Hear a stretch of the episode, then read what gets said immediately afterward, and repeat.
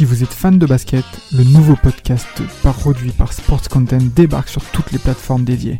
Forever, c'est le nouveau rendez-vous pour parler de l'actualité NBA, présenté par Maxime du Club 115 accompagné d'invités variés, à retrouver tous les mardis sur Spotify, Apple Podcasts et même YouTube. Alors n'hésitez pas, rendez-vous tous les mardis avec Forever. Back in the days when I was a teenager. Welcome to Team Duncast.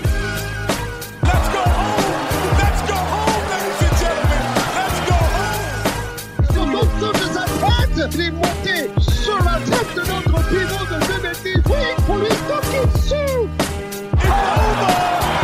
It's over, ladies and gentlemen! Back in the days when I was a teenager. What business are we in? The butt kicking business. And how is the business? Business is good.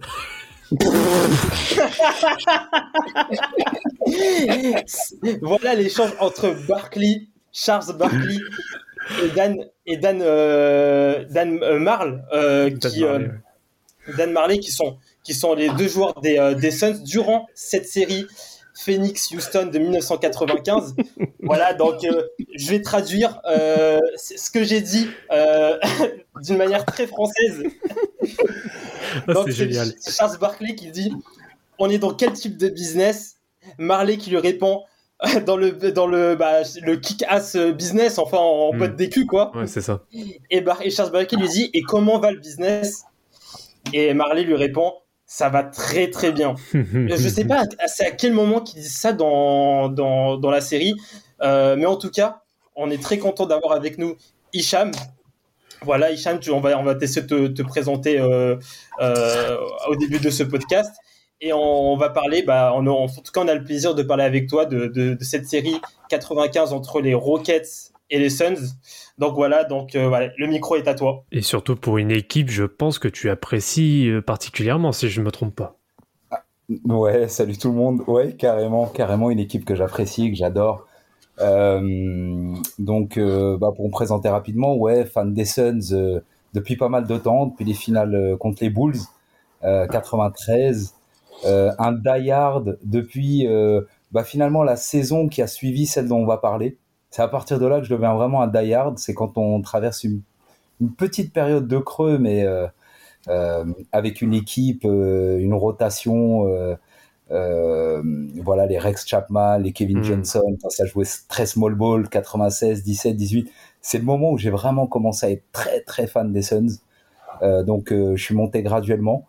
Et, euh, et ouais, pour me présenter rapidement, bah, je, je co-présente euh, le pod Valley Hoop avec euh, mon associé Rodolphe. Rodolphe, oui. Rodolphe de Sauve sur Twitter. Et ça fait deux ans qu'on fait ça.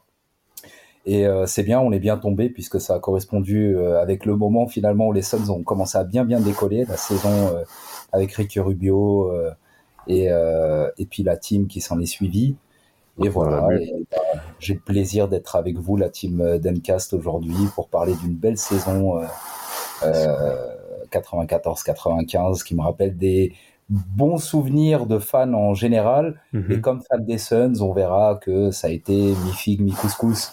Et euh, à mon avis, pour répondre à la question à quel moment il y a eu cet échange entre Barclay et Marley, je pense que c'était après le Game 4 où on mène 3-1 et euh, l'équipe était très chaude et ici Green Ouais. s'adaptait pas mal. Aïe, aïe, Euh. Ouais, Green aussi, il parle beaucoup.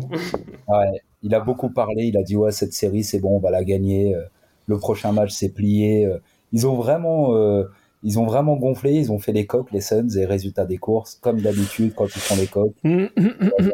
Et, et bah ça se plante euh, lamentablement et, et bah c'était le cas euh, cette année-là aussi. On Donc, va- on d'en parler. On va revenir euh, un peu plus en détail sur, euh, sur toute cette série.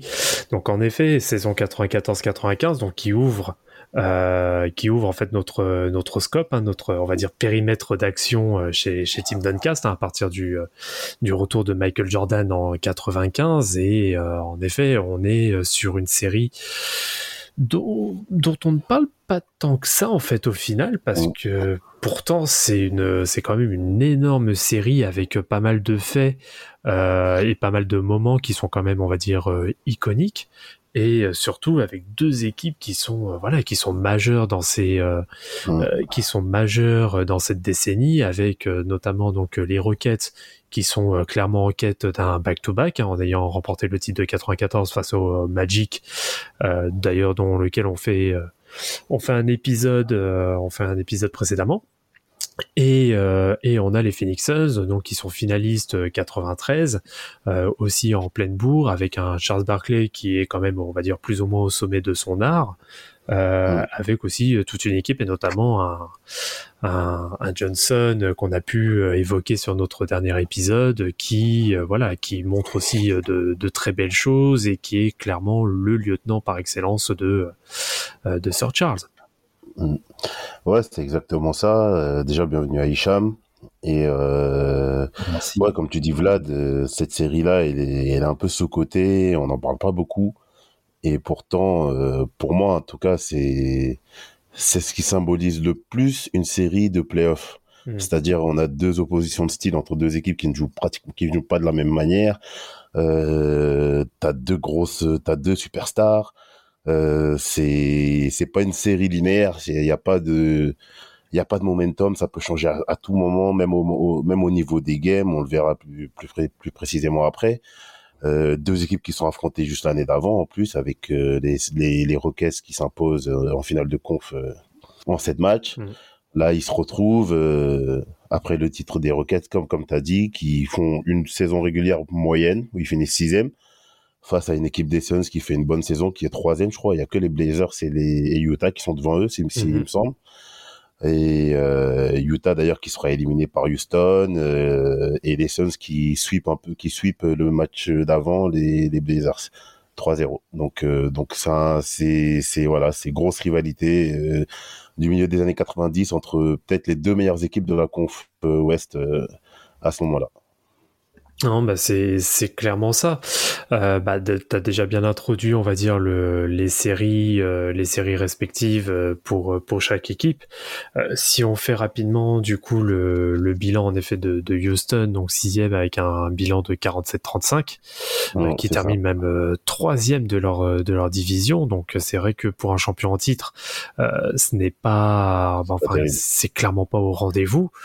Euh, avec en plus des séries qui seront euh, qui seront difficiles, euh, notamment la première déjà euh, qui se termine en cinq matchs, euh, comme tu as dit que face euh, face au Jazz. Euh, Mhm. Pour rappel, à l'époque, c'était des séries en 5 sur le premier tour.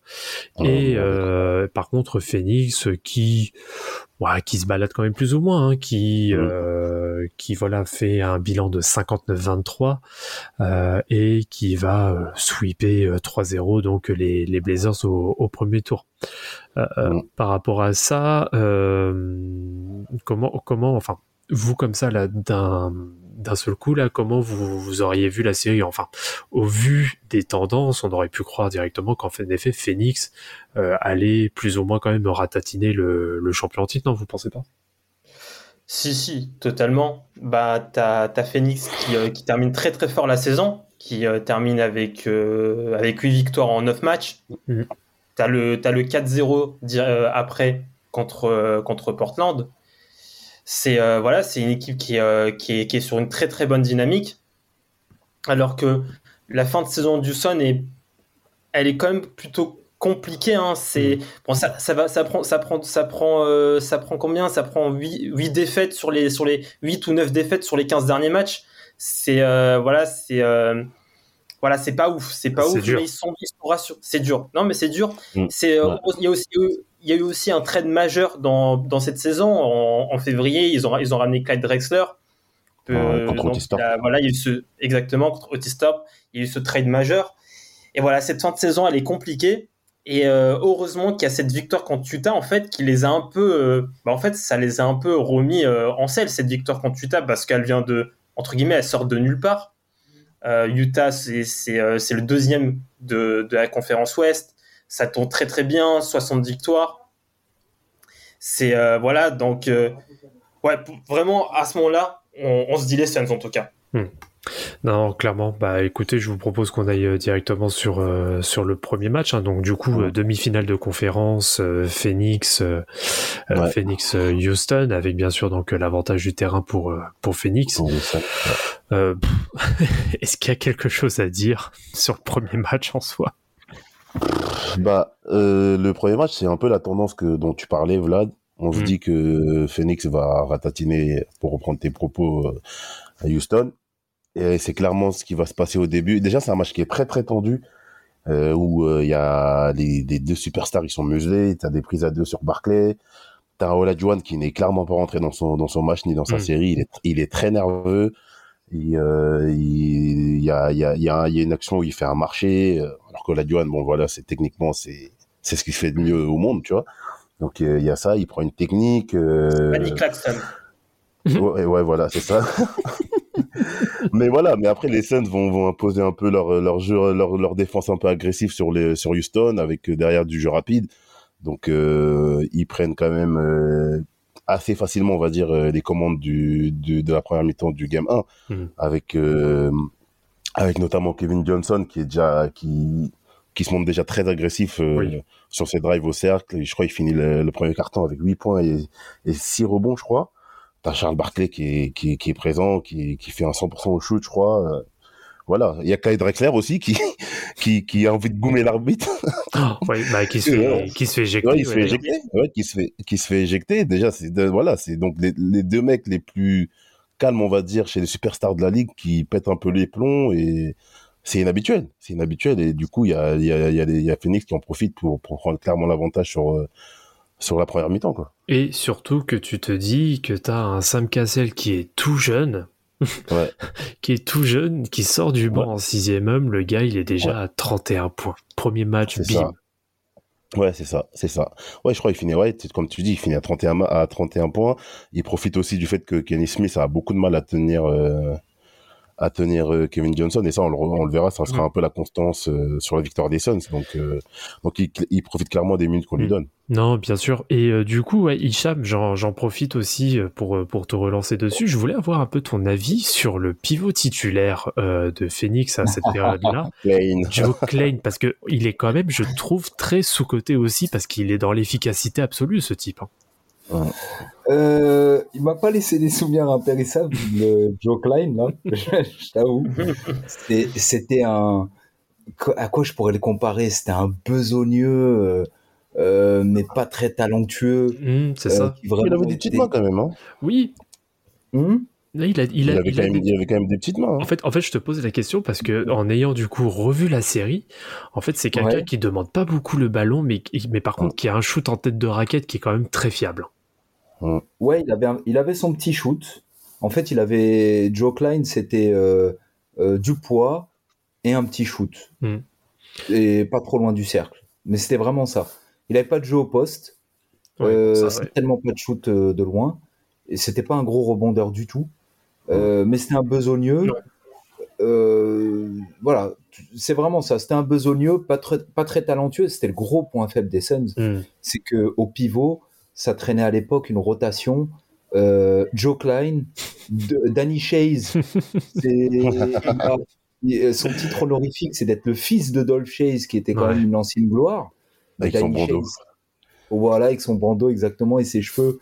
Mais c'était pas, euh, c'était pas un, un bon joueur, Danny Chase. hein. C'était vraiment un, un, un role player, mais avec un petit R, quoi.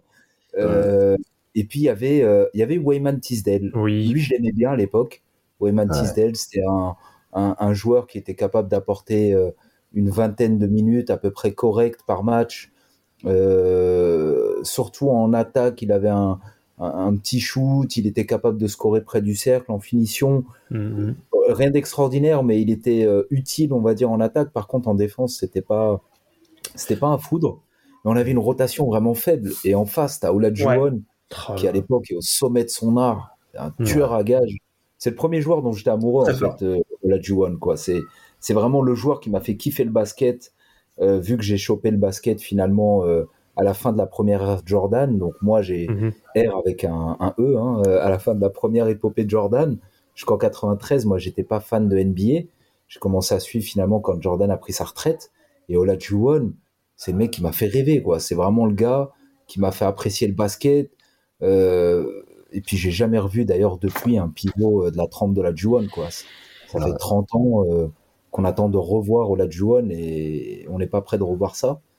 Et du coup, euh, bah, quand je vois cette série face à ce joueur-là, euh, je me dis comment on a fait pour tenir la route, quoi. Comment on a fait pour tenir la route, même si les Rockets de l'époque, c'était pas une énorme équipe en termes de stars. Il y avait Olajuwon, il y avait Drexler, puis à côté, c'était vraiment des role players tout autour, Mhm. mais chacun connaissait sa partition. Ouais, c'était vraiment Olajuwon, il, il portait cette équipe à bout de bras, que ça soit en 94, en 95. Euh, c'est vraiment lui, les, les, les titres, les- les titres des Rockets, c'était lui.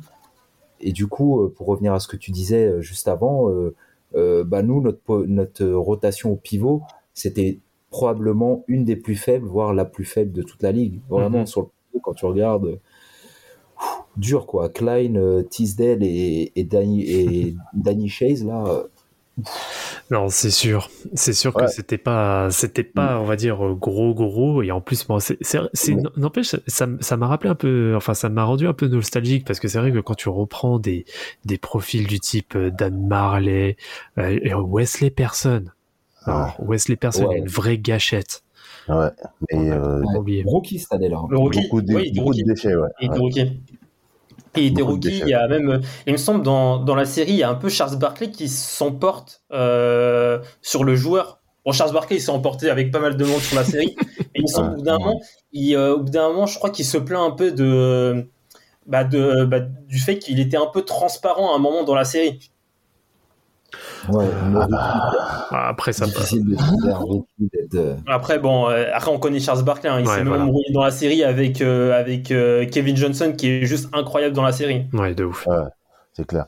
Mais après, pour rebondir sur ce que sur ce que Hicham il dit, c'était la rotation n'était pas ouf, mais euh, les Suns arrivaient à compenser avec une, une énergie folle, tu vois, à l'image d'un Et- mec comme AC Green qui euh, qui vraiment il y a des moi matchs sur la fait. Ouais, mais les runs qu'ils font surpris, même là.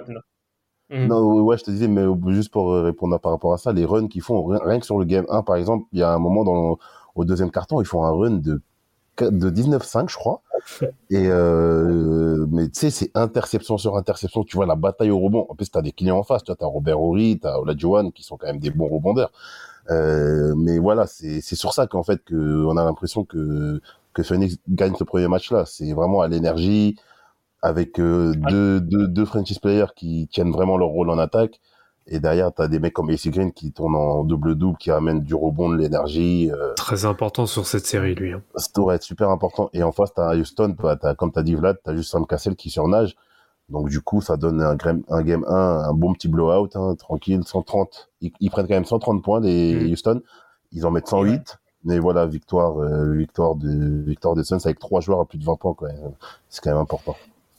Non, tout à Mais fait. les- de Ouais. toute façon, les deux premiers games, c'est. euh, bon, je vais, je, je vais Oui, un peu bah, spoiler. ouais. Bah, Le c'est- Fais, fais la transition directe sur le deuxième. Ouais. Les deux premiers Mm. games, c'est des blowouts où on sent les Ouais. Rockets qui ne sont pas du tout rentrés dans l'intensité de la série.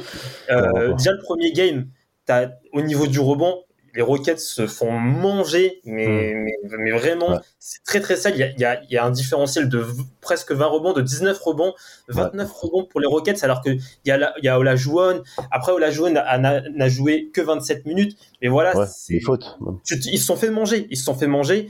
Alors qu'il y en a 48 du côté de, de, de- des Suns, euh, notamment avec AC Green, qui, AC Green qui fait un gros gros travail et qui fait son meilleur match peut-être en playoff, hein, euh, soit, soit avec ce 25-15. Et Ouais, euh, euh, et t'as dans ce game 2 aussi, bah Phoenix. En fait, on est sur la continuité. Phoenix qui est encore très agressif, qui, euh, qui encore gagne la, la bataille du rebond avec encore un AC Green qui prend 14 rebonds, alors que AC Green il est plus tout jeune à ce moment-là. hein. C'est euh, Ah, il, commence à, Ouais. il commence à vieillir un peu. commence à, Ah non, il- il commence un peu à, il commence à vieillir. on d'affaires. est- ils sont- Exactement. Dixième, il était sur, dans sa dixième sa- saison NBA. Et euh, franchement, il est très précieux sur ses deux premiers games. Et euh, mais non, là pour l'instant, on a des, des Rockets qui ne sont pas du tout dans, dans, dans ce game et on a les, les Suns qui sont sur la continuité de leur fin de saison. Bah, tu sens en fait que Houston est un peu sur les rotules. Tu sens clairement qu'ils qu'ils pâtissent un peu de leur fin de saison, en effet, qui était euh, sur lesquels ils n'ont pas vraiment commencé les playoffs sur une bonne dynamique et qui en plus ont déjà une certaine fatigue avec un premier tour où ça se termine bah, Mhm. sur un match, euh, voilà, sur un dernier match, sur un match 5. Donc euh, c'est vrai que la tendance n'est pas la plus favorable côté euh, Rockets et euh, alors qu'on a des, des Suns qui sont voilà qui sont tout frais, hein. ils ont fait un sweep donc ils ont eu euh, du Ouais. temps de repos, Euh, ils ont eu quelques jours de repos en plus et euh, du coup euh, Ouais. tu sens clairement avec en plus l'avantage à domicile, le- l'avantage du terrain, tu sens clairement la différence et euh, Ouais, c'est vrai que ça fait la voilà ça s'est clairement vu sur les deux premiers matchs où il y a euh, bah, il y a clairement pas match en fait. Mm, c'est clair. Et juste pour Clairement. finir, avant de, passer, euh, avant de passer au Game 3, je pense que le, le rythme que met, que met les Suns ne correspond pas du tout au style de jeu des Rockets, qui Mm. eux attendent que Olajuwon euh, se mette poste bas pour pouvoir commencer à jouer. Et, et là, le fait que, Houston- enfin, que, le, que, que, que Phoenix euh, ait, une, ait une défense super agressive et joue en jeu rapide, c'est, ça leur va pas du tout. Ça leur va pas du tout bah, y, a, mm. ça, et alors c'est vrai que je me rappelais pas qu'il le faisait autant, mais ça m'a surpris de voir. Alors c'était un peu précurseur du coup à ce qui se fait un peu maintenant, mais Charles Barclay, je me rappelais pas qu'il poulait, euh, enfin qu'il arrivait à pull-up, qu'il arrivait à mm. pull-up aussi euh, autant à trois points en fait en transition. Je me rappelais pas qu'il ah, le faisait autant. Oui, après les, pourcentages sont pas ouf à 3 points hein, sur oui. la.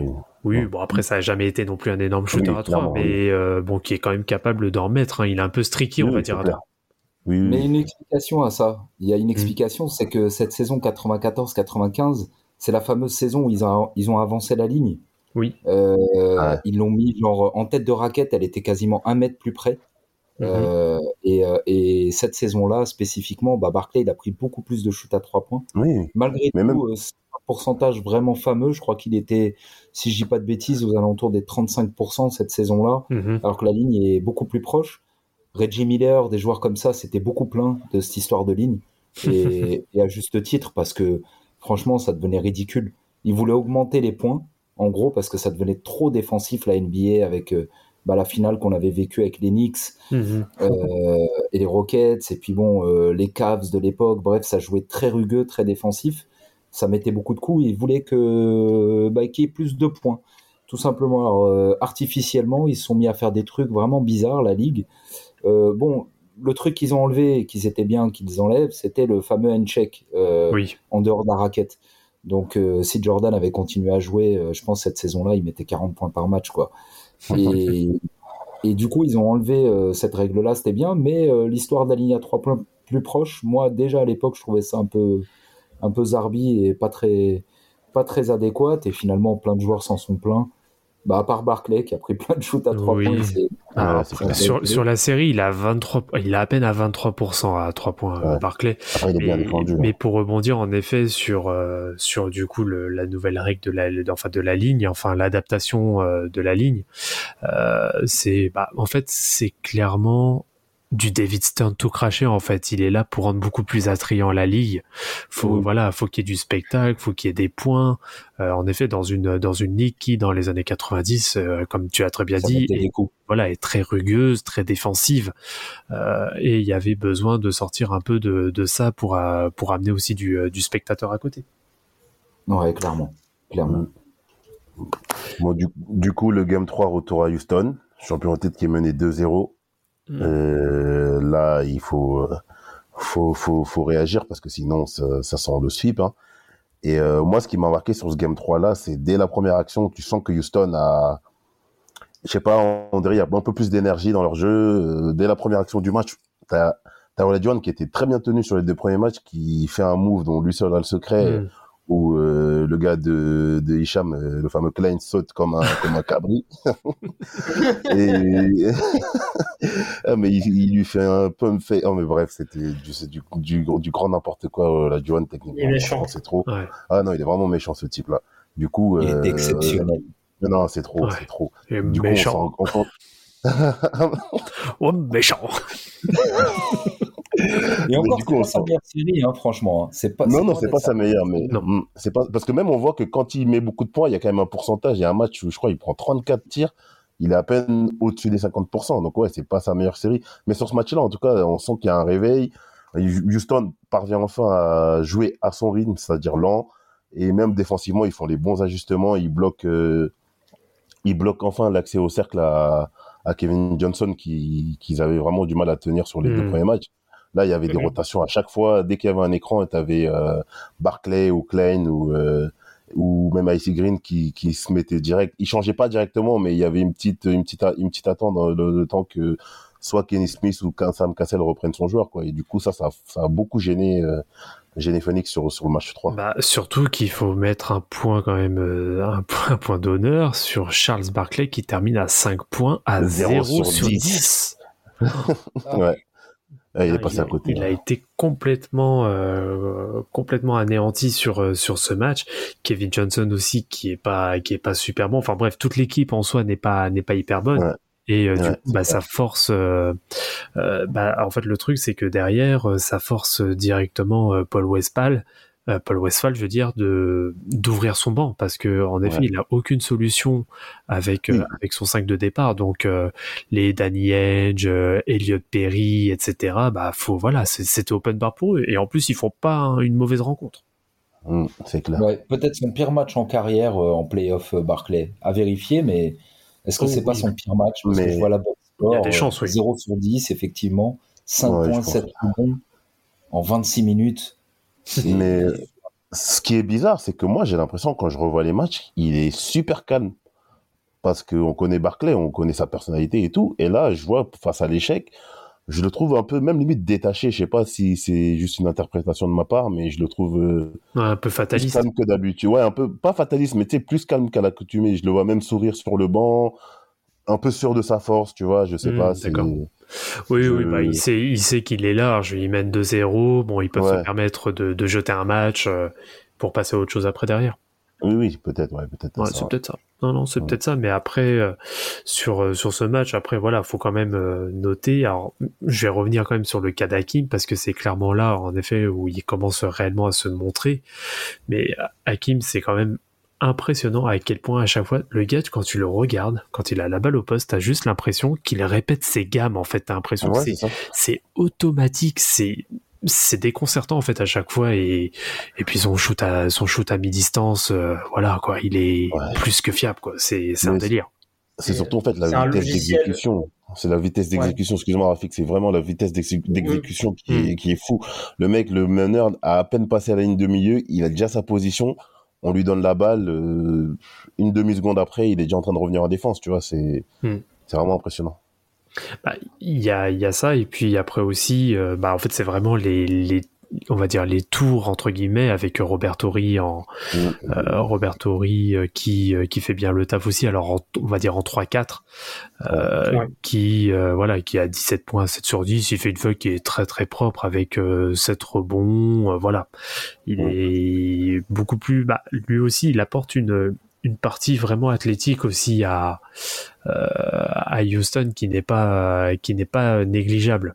Donc euh, Oui, c'est vrai qu'il a eu un vrai apport aussi sur euh, sur cette série là Après, moi, j'ai envie de donner aussi euh, du crédit à un joueur euh, dont on n'a pas encore parlé et qui fait, qui est, euh, qui est sur cette série, fait vraiment du bon travail sur Charles Barkley. C'est euh, c'est euh, c'est Chucky Brown qui euh, voilà c'est c'est euh, c'est c'est un intérieur euh, enfin c'est un c'est un 3-4 il est euh, voilà c'est pas le, le, le, le mec le, plus costaud mais euh, voilà Charles Barkley il le prenait peut-être un peu trop de haut et, euh, et, et finalement bah Chucky Brown il a il vraiment c'est pas que sur ce match hein, c'est parce que c'est pas parce qu'il il est à 0 sur 10 que, que je dis ça mais même sur toute la série Chucky Brown a par, par moment, par séquence, par quelques, par, par séquence de, de quelques minutes, il a fait vraiment du bon travail sur Charles Barkley. Il l'a vraiment fatigué. Il l'a, franchement, euh, il a les. On parlait tout à, euh, tout à l'heure des role players euh, qui, qui vraiment étaient très, très, très, très bien dans ce qu'il devait faire. Bah, Chucky Brown a été très, très bon dans ce qu'il devait faire.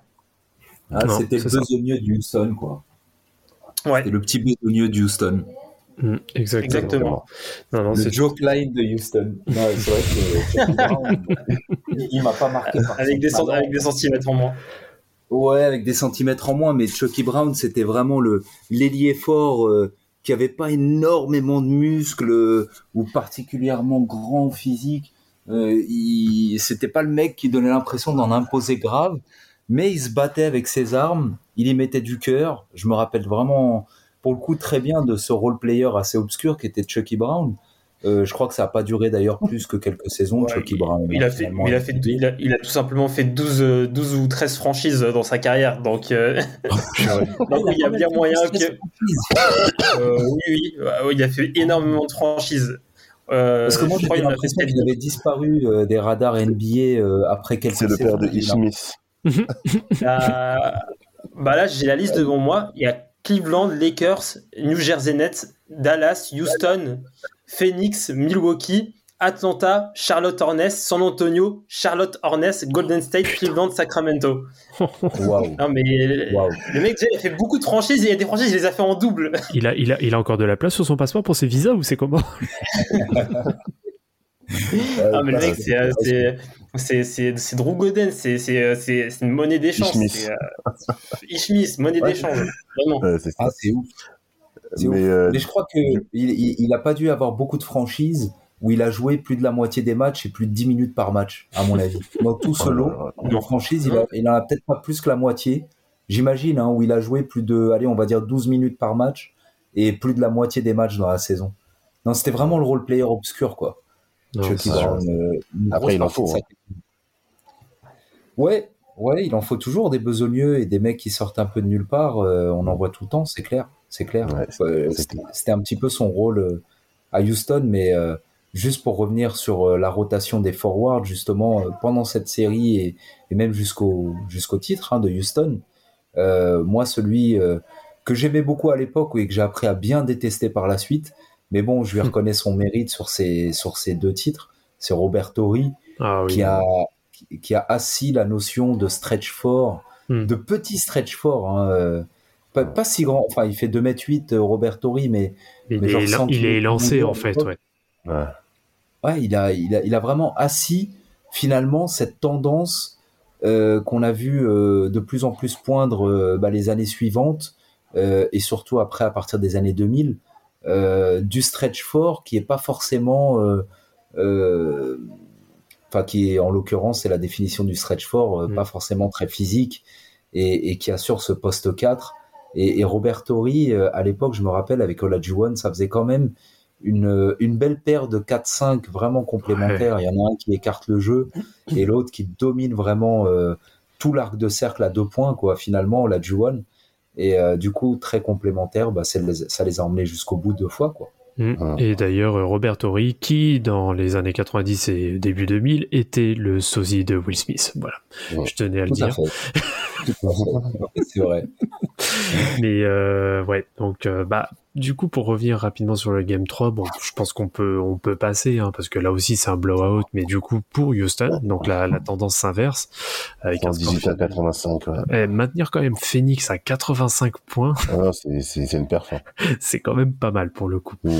Donc game 4. Alors là par contre là c'est un autre c'est une autre physionomie là du Ouais. coup en, en termes de en termes de rencontre euh, où on a un score qui est quand même très serré mais par contre là c'est euh, c'est comment dire c'est le récital de, de Kevin Johnson. Il y a j'ai rien d'autre à dire 43 points 6 rebonds 9 passes. Exceptionnel.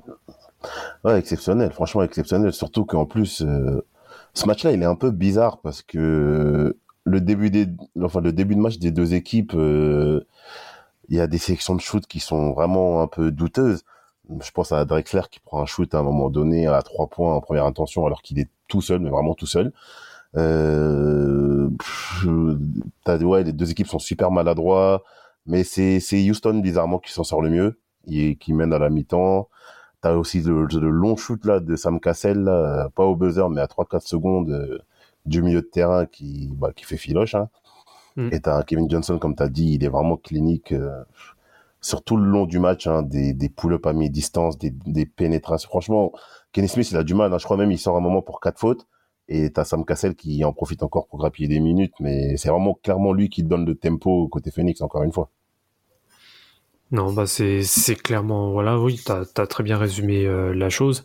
Après à côté, en effet, t'as Olajuwon qui euh, qui essaye de tenir la baraque, avec qui est bien suppléé aussi par euh, Clyde Drexler. Par contre, après le reste de le reste de Houston, euh, voilà, c'est complètement, enfin ça passe complètement Ouais. à côté de son match. Bah, en fait, Houston, ils vont avoir des creux à des moments clés, comme par exemple, à la fin du troisième carton, s'il me Mhm. semble, qui me semble, où ils, ils, ils- ils gèrent leur petite avance tranquille. Et je sais pas pourquoi pendant trois minutes, bah, t'as un peu comme dans le game 1 où Phoenix impose son rythme, stop défensif sur, spot- sur stop défensif, des interceptions d'Acy Green, ça, ça va vite, soit ça trouve des shooters comme Danny Ainge, soit ça finit sur euh, Kevin Johnson, enfin bref, il y a toute l'équipe qui participe un peu au scoring. Mais euh, voilà, là, euh, sur, sur, sur, ces, sur, sur ces trois dernières minutes-là, euh, ils perdent un peu leur avance. Et on retrouve un peu la physionomie, la physionomie du, des games 1 et 2 où Phoenix joue vite, défend fort.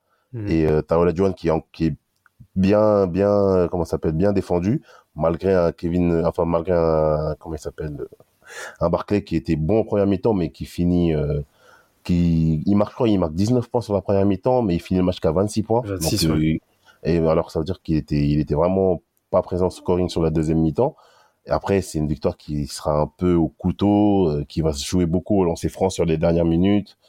Et euh, à, la, à la surprise générale, euh, t'as bah, t'as Phoenix qui arrive à gagner un match à Houston, quoi, et qui mène Bah, 3-1. Il y a, il y a ça, et puis après, ce qui est à noter aussi en factor X sur cette rencontre, c'est aussi Wesley Person qui fait son Ouais. premier vrai match de la série en, Oui. euh, en plantant euh, surtout à, à longue distance. Euh, C'est vrai que lui, il a été très important pour mettre vraiment les shoots quand il le fallait. Euh, À côté, oui, voilà, c'était c'était surtout ça. Donc euh, c'est vrai que pour le coup, ça a été bien complémentaire. Euh, il y avait, et en regardant le match, il y avait une stat que j'avais trouvée hallucinante, c'était que sur cette saison-là, Houston, à chaque fois qu'ils menaient à la fin du troisième quart-temps, Mhm. ils ont un bilan de 46 victoires et 2 défaites. Ça, c'est le stat à la, à la Rafik, tu vois. ça veut dire que les Wow. mecs, à la fin du troisième, à, la- à chaque fois qu'ils mènent à la fin du troisième quart-temps, ils gagnent euh, pratiquement 98% de leur match. C'est, c'est, Bah, comme c'est cette saison d'ailleurs, les Suns. Hein. C'est un peu Oui, la un même petit chose. peu, ouais. C'était Ouais, ouais, la même c'est- chose. C'était vrai. 40 C'était un 51-0. Oui. euh, Ah oui, encore avant mieux, série. Ouais, ouais, ouais. Depuis, il y a Même- Luka, même il y a en- Luka Doncic qui est arrivé. Voilà, qui est.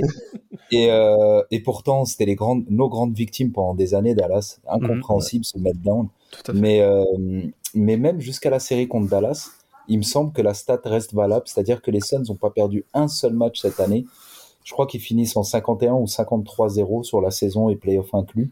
À mener dans le troisième quart-temps, ils perdent aucun match au final. Et cette année-là, euh, donc je l'apprends, euh, il y avait le même genre de stats. Ce qui est assez incroyable hein, euh, quand il réfléchit, c'est que c'est voilà, les mecs arrivent avec une telle confiance euh, en leur force en quatrième quart-temps. Voilà, une fois, une fois qu'ils mènent en troisième, c'est pour plier l'affaire. euh, euh, Il n'y a, pas de doute quoi entre guillemets dans les esprits quoi. C'est euh, bah on gagne quoi. Mm. Et c'est Ouais, vrai que je me rappelle que cette saison-là, les Suns avaient beaucoup de confiance. C'est marrant le parallèle qu'on peut faire avec cette saison parce qu'il y a plein de choses euh, qui ressortent. C'est euh, cette espèce de confiance qui au final devient un excès de confiance Ouais, sur la ça. fin et malheureusement bah, il était fatal cet excès de confiance quoi. C'est humbling experience comme diraient nos amis euh, américains. Exactement. T'as quelque chose à rajouter, toi, Rafik, sur, euh, sur ce match? Euh, bah, Mapenda a, quand même bien résumé le match. On a un début de match qui est, euh, qui est sur la continuité du Game 3. Euh, Houston domine globalement le match. Et voilà, on, on- c'est sur cette fin du troisième quart-temps, on revoit c'est les, euh, les Suns des, des deux premiers games et euh, qui commencent à qui, et qui rebouffent euh, Houston à intensité. Et, euh, et on se dit, bah, après, après ce 3 on se dit, bah, ça y est, c'est bon, c'est, euh, euh, Phoenix va finir à la casa.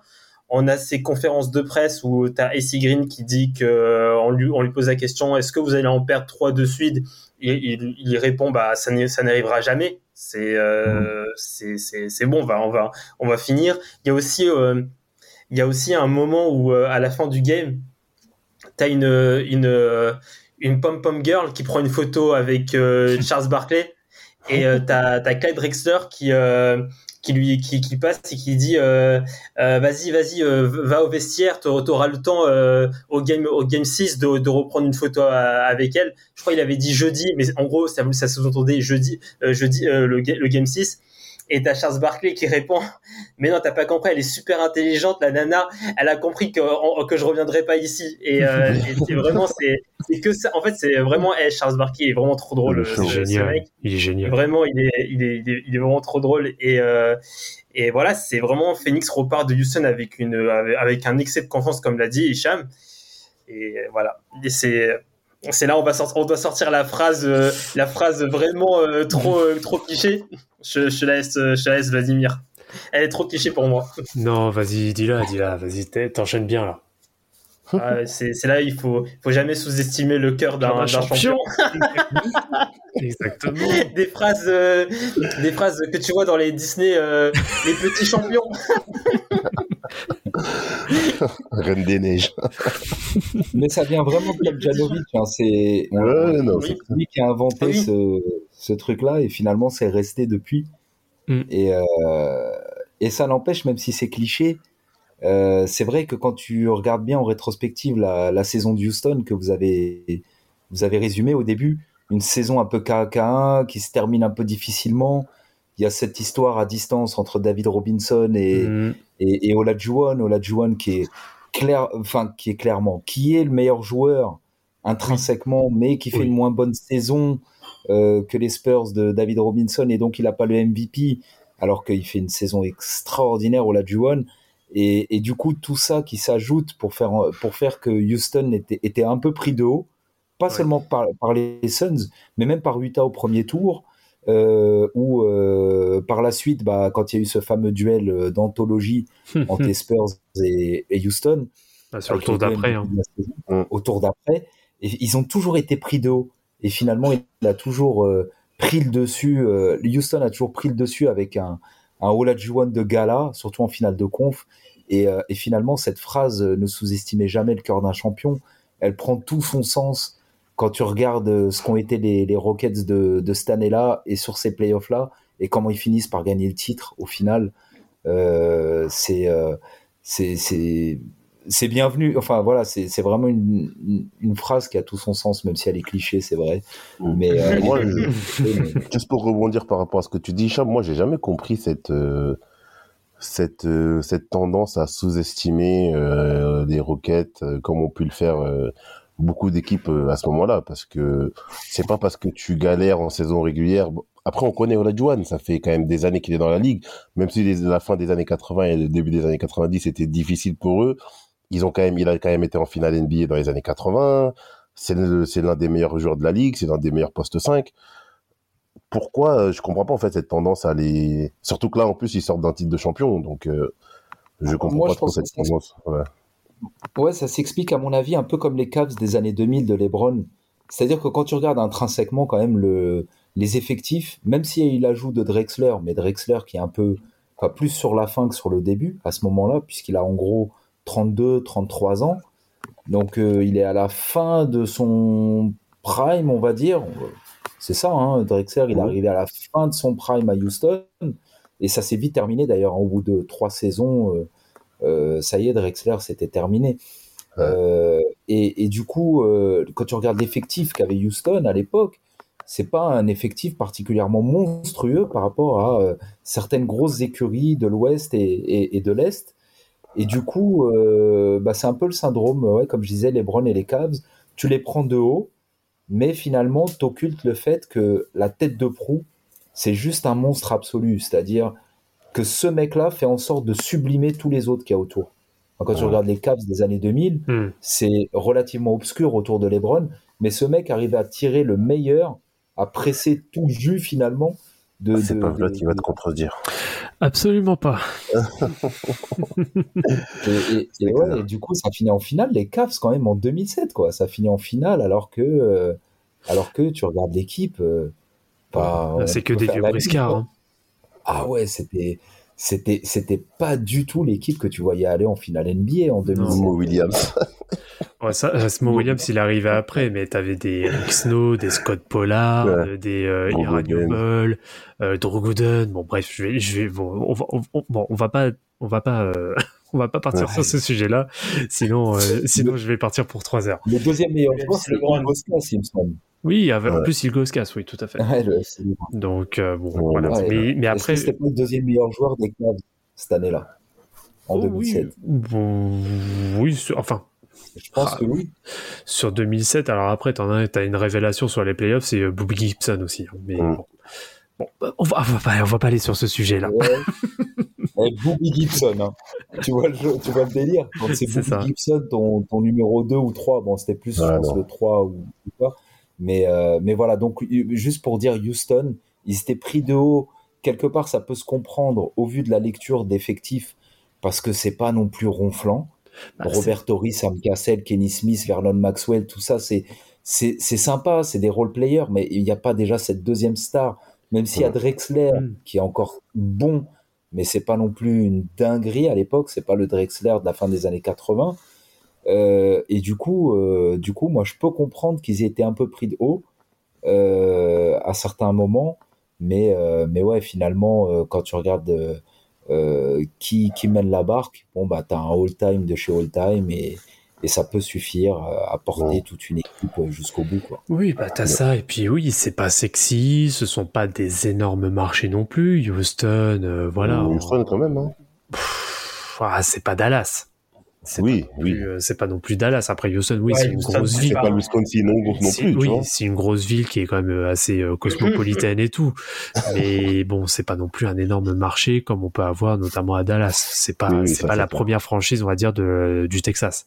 Ouais. Mais euh, t'as ça et t'as Phoenix aussi, qui n'est pas non plus un énorme marché euh, dans, dans, dans le désert de l'Arizona, etc., etc. Mais bon, C'est malheureusement, je pense que c'est malheureusement, je pense que c'est oui, vraiment un élément à prendre en compte euh, sur le fait que ce soit des euh, voyez, des séries ou même des franchises qui sont sous cotées de par leur histoire. Mm. En tout cas, ça, ça donne encore plus de mérite aux deux titres de, Tout à fait. de Olajuwon. Du coup, euh, pour revenir sur la série, bah, donc le, match, 3-1 pour Phoenix. le match donc, 5. Retour à, retour de- au West, euh, enfin, au American West Arena. Mm. Et là, on se dit quoi, Hicham, que Phoenix va finir le boulot? Ils ont failli. hein. Ouais, C'était coquille de ouf. Ah, C'était ils ont coquille failli. de ouf. Et je m'en rappelle, hein. Je m'en rappelle. C'est, c'est, c'était dingue comment les mecs étaient méga confiants en mode c'est bon.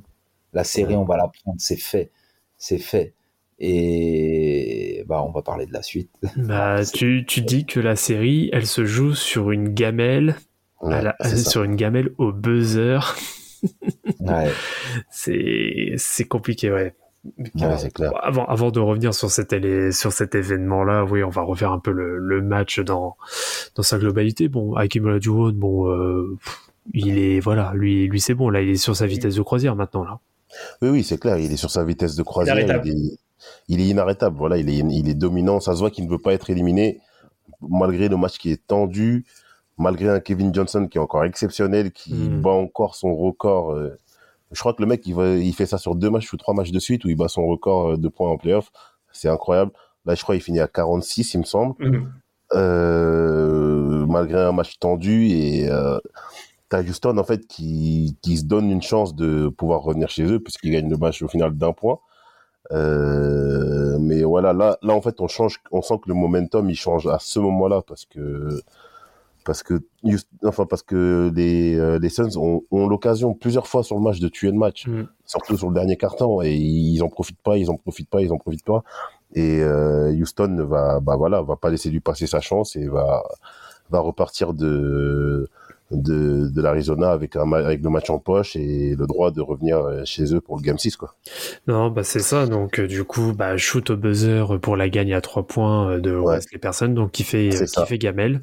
Gamelle. Donc du coup, on part euh, on part sur une prolongation et euh, c'est là que Houston va clairement saisir l'occasion pour euh, bah, pour prendre l'avantage et choper un match 6 du coup qui va se jouer chez eux. Et bon, bien sûr, le match 5 bah c'est fait partie des matchs pivots sur une série. Houston l'a clairement, euh, l'a clairement saisi et ils ont complètement l'occasion de retourner la tendance et pourquoi pas même de créer, euh, de créer un upset.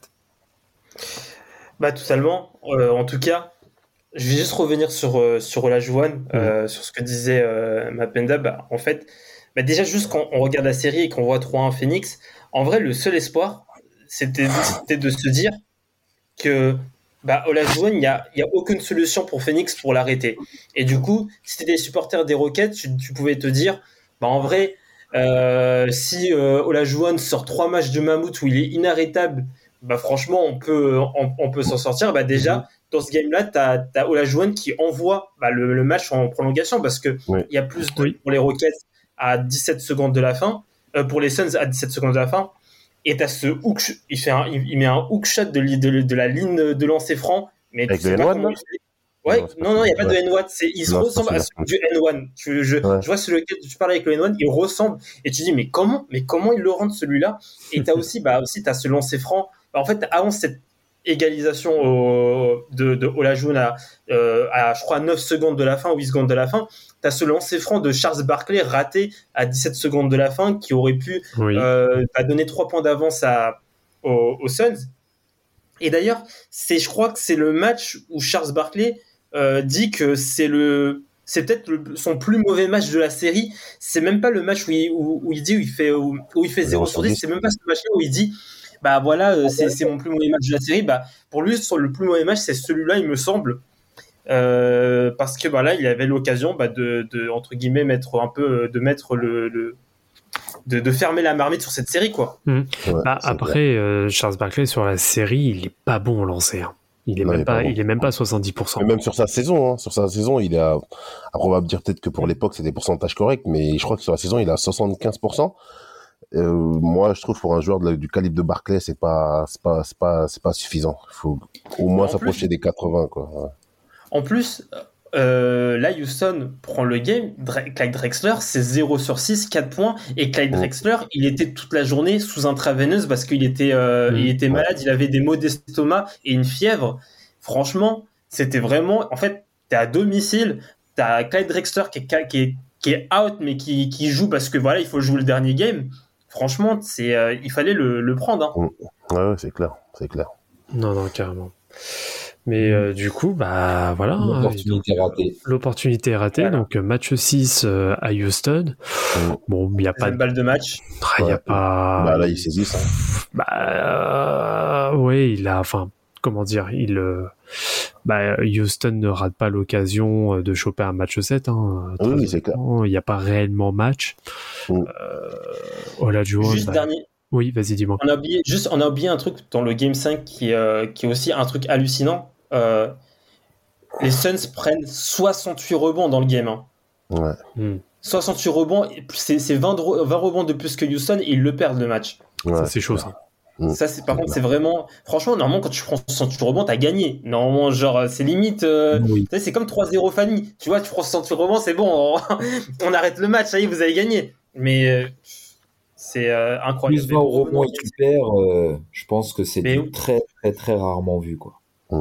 Ouais. C'est quasi impossible de voir ça quoi. C'est un truc de. Les, les deux Green et, et Barclay, c'est 20 rebonds dans le game. Ouais, Les deux, clair. les deux premiers rebonds. Mais bon, euh, bah ouais, il y a ce, bah, ce game 6 où euh, bah il y a Houston qui, euh, bah voilà, Houston, euh, Bah, on sent que, on sent que, voilà, on sent que Houston connaît euh, les, euh, sait gérer, sait mieux gérer ces, ces moments où c'est euh, où on se rapproche de, de l'issue d'une série. On sent que Houston a entre guillemets un peu plus de bouteilles que, que Phoenix dans ces moments-là. On sent aussi que Phoenix peut-être, bah, comme l'a dit euh, Hicham dans, au début du podcast, ça, en vrai, ça manque de, ça manque un peu de supporting cast parce que voilà, quand Kevin Johnson ne sort pas un, un gros match, bah, il y a personne pour le remplacer. Mm. Mis à part après, Bah, les Suns, Après, on n'oublie pas que cette saison-là, euh, je m'excuse, hein, mais juste euh, un truc qu'on n'a pas dit, c'est que les, aux Suns, il manque euh, deux joueurs majeurs cette saison-là. Il y a eu Elliot Manning. Perry, alias Sox, Ouais. euh, qui avait fait une saison euh, sortie de nulle part assez extraordinaire. J'ai adoré ce joueur euh, dans le style euh, 20 kilos tout mouillé, mais mais quel jeu, quel délire, Elliot Perry, c'était vraiment. euh, Oui. Et puis il y avait surtout Danny Manning. Oui, Danny Manning. très bon. Ouais, Très belle saison.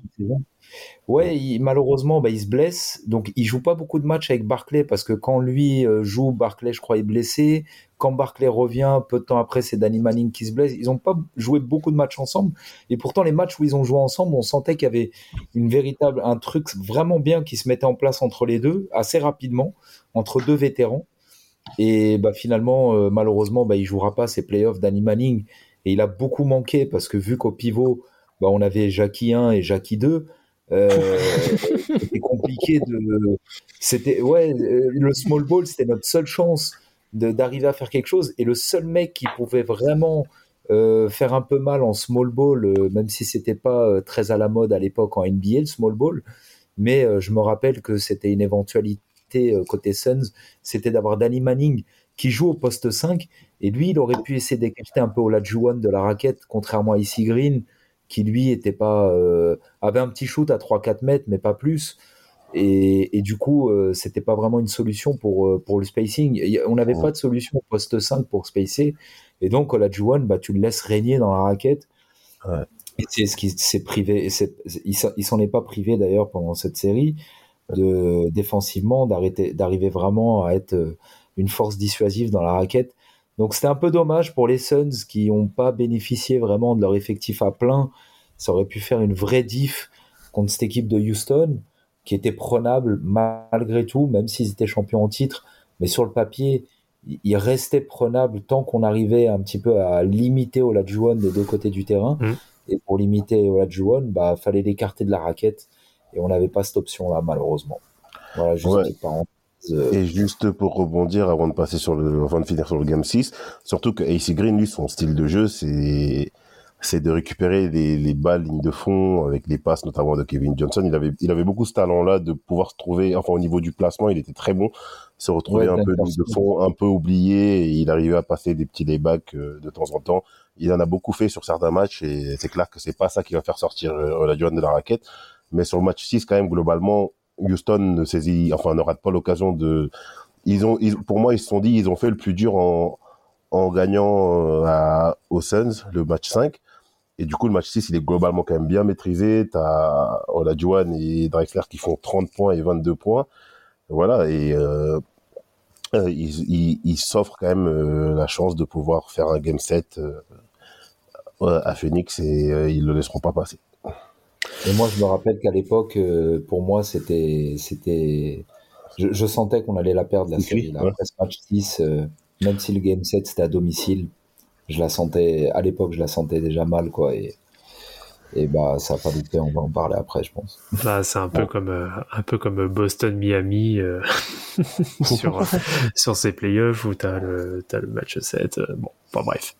Euh, du coup bah ouais bah, Game bah, du coup le match 6 donc qui se termine hein, sur le score de 116-103 pour pour Houston.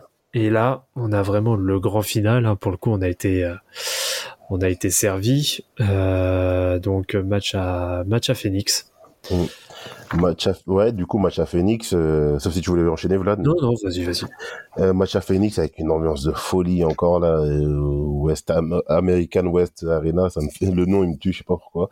Le... non, non, American West. Et du coup, t'as, en plus, t'as la mère de Kevin Johnson dans les tribunes qui, qui est excitée, laisse tomber. Et en plus, ça m'a fait penser au truc que dit Damas à chaque fois là sur les familles noires américaines, avec la mère de Kevin Johnson qui est dans les tribunes, qui elle donne tout. Franchement, elle donne tout. Mais l'ambiance était vraiment pas mal. Et en plus, le début de match, il est vraiment à l'avantage euh, des Phoenix, qui, je crois, sur le premier carton, mène 26-13. Euh, Johnson et Barclay, ils sont présents au scoring avec un bon pourcentage en plus. On a l'impression de revoir un peu le début de la série où, euh, encore une fois, Houston est, est euh, pris dans l'intensité, comme tu disais, Rafik. T'as Olajuwon qui met beaucoup, de- beaucoup de temps à rentrer dans son game. Mais voilà, euh, là, ça tient pas trop parce qu'à un moment donné, il y a une révolte qui va être menée, notamment par euh, Clyde Drexler qui, qui est très agressif, notamment sur ses drives et tout. euh, Et, mais malgré tout, quand même, à la mi-temps, les Suns, ils, ils mènent, je crois, de plus 13 ou plus 15, quelque chose comme ça. Alors, Mais en tout cas, ils ont, ils ont leur destin entre les mains, ça joue bien. Mm. Bah, mais voilà. Après, petite précision aussi concernant le cas de, de Charles Barkley. Euh, Ouais. il joue, euh, il joue souffrant hein, parce qu'il Ouais, a, il a de, il a grosses pas, ouais, voilà, il a, il a, il a de grosses douleurs. Euh, Mm. D'ailleurs, il, euh, il a des, euh, comment dire, des infiltrations juste avant le match et euh, Ouais. et d'ailleurs, il ne s'échauffe à peine que trois minutes. Hein. C'est vraiment sur les trois dernières minutes où il fait quelques petites foulées, histoire quand même de un minimum se chauffer, mais sinon il ne, il participe mais absolument pas à, l'échauffement. Ouais, pour euh, essayer d'être un minimum frais euh, sur, euh, sur ce match. ouais, c'est clair. Mais en tout cas, Houston fait le taf, en tout cas, euh, sur la première mi-temps. Oui, Bah ça revient, ça revient. C'est là que tu sens euh, qu'une équipe, euh, c'est là que tu sens que Houston a un peu cette euh, entre guillemets cette expérience euh, gagnée la saison précédente avec le titre en 94. En fait, on, ils savent qu'un match de 48 minutes, en fait, c'est lent. C'est tu peux perdre de 13 points au premier quart-temps, mais en vrai, un match, c'est long. Tu sais que tu auras une fenêtre pour revenir et on sent qu'en fait, Houston, dans le game, on sent que voilà, ils, Il panique pas. ça se presse pas. Ça se presse pas. Ils savent que ils auront leur moment. Ils auront le moment où ils vont, où ils vont, ils vont pouvoir revenir et euh, voilà. ils- C'est là où tu sens que que c'est euh, c'est vraiment une équipe de, de champions. Ouais, surtout qu'en fait, les runs, contrairement à Phoenix, qui peuvent, qui peut te mettre un 15-0 ou un 15-2 en 3 minutes, là, ils grappillent point par point, même quitte à aller sur la ligne des des Possession par possession, vraiment. Ouais, voilà, c'est pas forcément beau, c'est pas forcément flashy, mais c'est efficace. Ils vont toujours appuyer là où ça fait mal. Euh, t'as, comment il s'appelle, Robert Horry, je crois que c'est pas sur ce game-là qui prend 17 rebonds, mais qui, qui fait quand même un gros travail aussi défensivement, qui vraiment, qui step up un petit peu à ce niveau-là. Et moi, en plus, pourtant, ce qui est bizarre, c'est que Phoenix est très adroit à 3 points sur le match, là. T'as Daniel, c'est à, à un moment du match, il est à 4 sur 4. ou Ouais, il 5 fait un gros 4, je match. hein. Ouais, il fait un gros match à 3 points, c'est, voilà. Ah, mais- Tout était réuni, en fait, pour qu'il gagne, en vrai. Mais c'est pas, c'est pas dans ce game. Si c'est dans ce game, si c'est dans ce game, Danny Henge, il fait, il fait, il se loupe à la fin. Ah, c'est bien dans ce game. en fait, il veut rater son lancer franc. Ah oui, Oui, et oui, il, il le game-là, rentre avec la planche, oui. Oui, oui, oui, c'est ça, ouais. C'est ça, c'est exactement. Ouais, Ah, eh, franchement, quand j'ai vu ça, j'étais hein. Oui, oui, bah ça, malheureusement, ça, c'est des choses qui arrivent. C'est pas le seul. Le mec, il est Euh. tellement adroit qu'il sait pas, il arrive pas à rater. Il n'arrive pas à rater, ouais, c'est ça. Et je, Mais, ne sais pas si Phoenix a un temps mort à ce moment-là disponible, mais je sais que dans les dernières secondes, on réussit à intercepter une remise en jeu de Houston. oui. Euh. Oui. Après le 3 points de Mario Eli, le Kiss of Death, Euh, euh, donc il y Ouais. a les fameux lancers francs, machin. Il y a Houston qui remet en jeu mi-terrain. Ils se font intercepter. Il reste, euh, je crois, 3 secondes sur le. le... Oui, ça m'a étonné, moi. Oui, oui, à peine. Et je sais pas s'il y a un temps mort de disponible ou pas pour les Suns, mais Danny Henge, il intercepte la balle, et puis il regarde le chrono, et il doit voir qu'il reste genre quelques secondes, et il fait deux dribbles, il balance une, euh, Un saucisson. ballon de Ouais. 3 terrain, n'importe oui, quoi. il a fait n'importe quoi. Et, et, et j'ai ce souvenir-là, et d'ailleurs j'ai toujours voulu vérifier s'il y avait temps mort. Est-ce qu'il y en a un de vous qui... Qu'il y en a un qui peut me dire s'il y avait Alors temps là, mort disponible pour les Suns ou pas Parce que ça m'a hanté pendant des années. Je vous jure, c'est un truc À revérifier sur Twitter, des mais. années, des années. J'ai jamais eu la réponse à cette question. Est-ce que les Suns avaient un temps mort quand Danny Henge, euh, Danny Henge qui n'était pas une connerie près hein, avec les Suns, hein, on s'en rappelle, que des bons souvenirs. Est-ce qu'il y avait un temps mort ou pas? Parce que si les Suns ont un temps mort, c'est faute professionnelle. C'est euh, De pas l'avoir pas pris. licenciement abusif là. C'est tu dégages. C'est Ouais. faute grave. Tu prends pas tes indemnités, tu fous le camp. le truc grave, c'est-à-dire que normalement, tu as deux secondes pour remettre la balle en milieu de terrain avec un, avec un truc, euh, un, un système, enfin, je sais pas, un- une sortie d'écran, quelque chose, pour tenter un shoot ou même tu prends une faute, euh, c'est royal parce que tu qu'à moins 1. Donc, c'est si- s'il y a faute à ce moment-là, bah, tu peux gagner le match sur deux lancers francs. C'est ça. Et je me rappelle, j'ai jamais su en fait. Ça ça m'a hanté Ouais. pendant des années j'ai toujours pas ma réponse. Ouais, ça se joue à rien. Franchement, ce match-là, il se joue à Donc, rien, je sais mais, pas si. Je vais la voir ce soir. mais, mais même, même, C'est mais un même, truc de ouf. excuse-moi, Hicham, mais même le shoot de Mario Eli, comment, comment tu peux laisser un mec comme ça tout seul, même si je sais que c'est pas le, c'est pas l'arme, l'arme numéro un côté, côté Houston, mais la passe en transversale, même- il est tout seul dans le corner. À ce moment-là bon du match, shooter, là, ouais. tu, ouais, c'est un bon shooter, mais comment tu peux le laisser tout seul, quoi, c'est, Bah, je, ouais, je, je sais pas. Bah, mais Ouais, ouais, ouais, faute. J'imagine que Danny Henge, il n'est pas étranger à tout ça. J'imagine, même si c'est mon bouc émissaire euh, pas mal de fois, mais, mais je, suis sûr, je suis sûr que si on vérifie, on regarde bien, je me rappelle Alors dans l'exactitude de l'action. Ouais. Alors, Hicham, j'ai pas ta, ta réponse précise, mais à 45 secondes de la fin, il, y a, Ouais. il reste deux temps morts pour les Rockets et deux temps morts pour les Suns. oh putain. ah bah, il y en a pas d'autres après. Enfin, si je crois, il en prend un autre après les lancers de Kevin Johnson, où il fait un sur deux, je crois. Après, derrière ça, il en reprend pas un autre, hein, Westphal. Ouais, mais dans ce cas, là, faut que je vérifie. dans ce cas, même si, euh, même si Daniel, je le prends pas, pourquoi Pose Westphal, il le prend pas, quoi? Oui, oui, c'est ça. Ils ont la Donc, possession. ouais, là, il y a le Euh, lancer franc. ouais, mais quand Il il, le reste si peu de temps, laissez aux arbitres le temps de regarder si le coach en face, il veut un temps mort ou pas. Sauf si euh, il arrive à, à bien le gueuler euh, aux bronches de l'arbitre euh, sur le champ. Ouais, c'est Quand même, deux secondes, c'est hyper rapide. C'est au joueur de le faire là. Alors, c'est lui qui a la sur- balle et dès qu'il a la balle, il Hmm. doit prendre temps mort direct. il reste deux temps morts à 20 secondes je sais pas, et euh, deux temps morts à... il reste deux temps morts avant le shoot à trois points de Mario Eli et euh, après le shoot à trois points de Mario Eli, euh, les Suns prenaient un temps mort, donc il reste logiquement un temps mort après, euh, après ce shoot de Mario Eli. Après, là, je suis en train de regarder si il y a un autre temps mort qui est pris. Ça serait incroyable qu'ils aient eu un temps mort. Je crois à pas qu'il y ait un autre temps mort après, hein. Non, pour moi, il n'y en a pas d'autres. hein. Ouais, a non, non, il n'y en a pas a parce qu'après, derrière, ça finit que sur des séries de lancers francs quasiment. Ouais, voilà, c'est ça, ouais. Ouais. Mais on se dit quand même que le- ça tient à ça, quoi. Ça tient à, du ça détail. tient à, à du détail, exactement, à du détail. Et du coup, tu as Houston quand même qui, voilà, qui retourne la situation complètement, complètement. Et qui Non, quand non. même, une... Ah oui, rajoute. mort, il reste- il n'en reste pas, il n'en reste pas pour les Suns. Ok, bon, bah voilà. Ah, il en reste pas. Bon, bah, il, Ah, a fait, il a fait ce qu'il avait à faire. Mais bon, Ouais, ça ouais. n'empêche quand même, ça n'empêche quand même que ça joue sur des détails, tu vois. Et on se dit quand même, n'empêche, les, les, les, les, les Rockets, ils ont, ils ont retourné la situation. Et si tu regardes quand même leur campagne juste à l'Est, ils éliminent les trois meilleures équipes quand même. Les Suns, le Jazz et les Blazers. Donc c'est, non pas les Ouais, Blazers, non pas les Non, Blazers. pas les Blazers, c'est nous qui les éliminons ouais, au premier. Les Spurs, pardon. Ouais, Euh, les Les Spurs. Spurs, les Ouais, les Spurs. Ouais. Où, les fait- où- où notre Ouais. cher Hakim fait la misère à David Robinson. Exactement. Pour mettre les pendules à l'heure. Mais Exactement. bon, ça, ça Et- sera pas le seul. Et, et- et ils ont été bien pris de haut aussi euh, à ce moment-là. Les, les, avant la série, les Rockets, ils sont bien pris de haut et ils prennent les deux matchs à San Antonio, les deux premiers. Oh, 4-0, il n'y a plus personne. De toute façon, on connaît, Magic- on connaît Robinson. Il était en mission, là, Joanne. Il était en mission contre euh, Ouais. Robinson. Il était en mission Il par était- rapport au titre de mission. MVP. Ouais, l'autre, il a gazé dans les médias euh, Robinson qui d'habitude euh, parle pas trop. Mm. Là, il s'est permis de l'ouvrir un peu. Genre, en gros, moi, je mérite mon titre de MVP. L'année dernière, je le méritais, c'est lui qui l'a eu, etc., etc. Et, euh, et bon, il lui a montré sur les deux premiers matchs à San Antonio, mais cette série euh, contre San Antonio, qui est une des plus arbies que j'ai jamais vues de ma vie, où ça gagne que à l'extérieur à chaque fois, sauf le match 7, il me semble. Euh, c'est gagné en 6 ou en 7, je sais plus. Euh, mais je sais que les quatre premiers matchs, euh, Houston gagne deux matchs à San Antonio et derrière euh, San Antonio gagne deux matchs à Ouais, Houston. ça, ça se termine en 6. Ouais, Ça se termine en c'est- six. c'est- Ouais. Donc derrière Houston euh, euh, gagne à nouveau à San Antonio, donc le match 5, ça veut dire les cinq premiers matchs de la série, ils se gagnent tous à l'extérieur.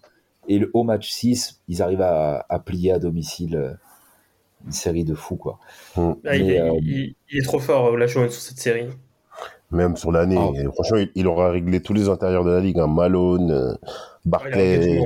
Robinson, Magic en, fi- euh, Shaq en finale contre, contre le Magic. C'est incroyable. Franchement, incroyable. C'est une constante, c'est une constante chez la Joanne. Il a vraiment, franchement, il a, il a dominé tous les pivots. Euh, même Oni- Shaquille O'Neal, hein, qui était bah, tout jeune, il l'a dominé. Il a dominé tous les pivots des années 90, contrairement à Robinson. la seule chose qu'on pourrait lui reprocher, c'est qu'il était peut-être un peu trop soft dans ses, euh, dans ses Dans ses confrontations confrontations. avec les autres gros pivots avec de, de la ligue. Ouais, c'est clair. C'est clair. Ouais, on va pas, on va, on va pas bouder euh, le, le, le mérite du titre, des titres de la Juan, parce que c'est vrai que taper euh, Ewing en finale l'année d'avant, euh, En se taper ce David Robinson la MVP, euh, méga fort, mais voilà, bah, il est au-dessus. Euh, Shaquille O'Neal, mine de rien, même s'il est jeune, son prime, Shaquille O'Neal, euh, il a commencé à le vivre à 20 ans, quoi, en gros, tellement le mec était, était méga fort euh, que déjà en 95, c'était un monstre. Shaquille O'Neal, il était vraiment pas facile à manœuvrer, euh, hyper athlétique, euh, euh, ça contrait dans tous les sens, ça prenait tous les rebonds, euh, ça dominait le cercle comme personne. Donc euh, c'est pas rien d'avoir dominé Shaquille O'Neal euh, comme il l'a fait. Enfin, je sais pas si vous vouliez, si vous alliez en parler après, je veux pas spoiler, mais Non, non, parce que t'es plus sur la série, euh, sur la série là en Ouais. question. Mais euh, voilà, on peut noter quand même que Charles Barkley, euh, ça sera l'une de ses dernières grosses occasions de gagner le titre. Et euh, juste pour conclure, euh, les, des gens ici présents aiment bien, aiment bien insulter Kevin Durant de, de, de tous les noms. Mais Ah bon? on notera que, oui, on notera quand même que Charles Barkley euh, rejoindra aussi son bourreau quelques années plus tard.